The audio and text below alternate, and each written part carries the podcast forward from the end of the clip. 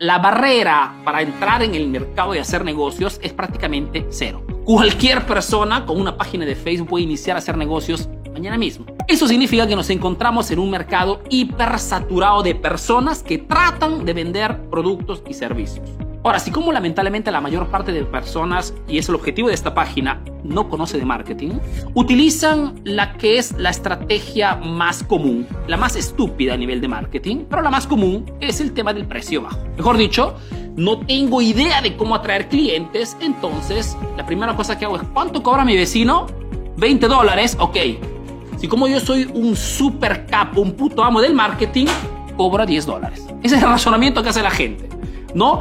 Y si como lo hacen todos, nos encontramos en una guerra de precios total. El problema del precio bajo es que hay un límite, que es cero. Mejor dicho, en el momento que tú, bajando tus precios, llegas a una cuota que no te deja margen de ganancias, cierras. ¿Por qué crees que más del 80% de los emprendedores cierran antes de los dos primeros años? ¿Porque están desmotivados? ¿Porque no quieren mejorarse? No, simplemente porque entra en el negocio con ignorancia y no con marketing. O mejor dicho, entra con el marketing de la esperanza, el hop marketing, como dicen los americanos. Esperemos que todo vaya bien. La primera cosa que tienen que hacer si quieren relanzar vuestro emprendimiento o si quieren lanzar un nuevo producto en el mercado, crear un posicionamiento a mi negocio, a mi producto, a, ese, a, ese, a esa idea de negocio. Significa el encontrar un diferencial en el mercado. Cuando hablamos de marketing, tenemos que tener presente que si lo básico no está resuelto, el marketing no funciona. No es una frase del tío Arturo, la encontré en internet, pero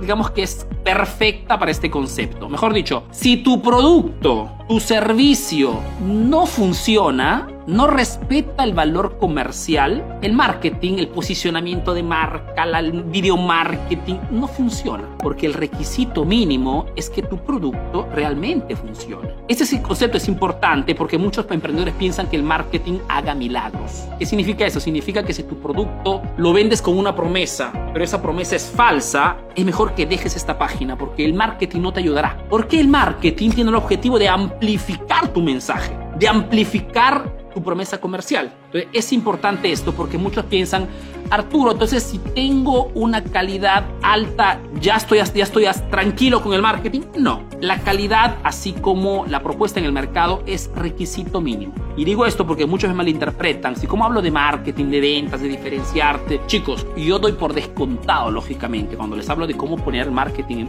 en el proceso, que vuestro producto, lógicamente, respeta el valor comercial. Eso lo claro para evitar polémicas.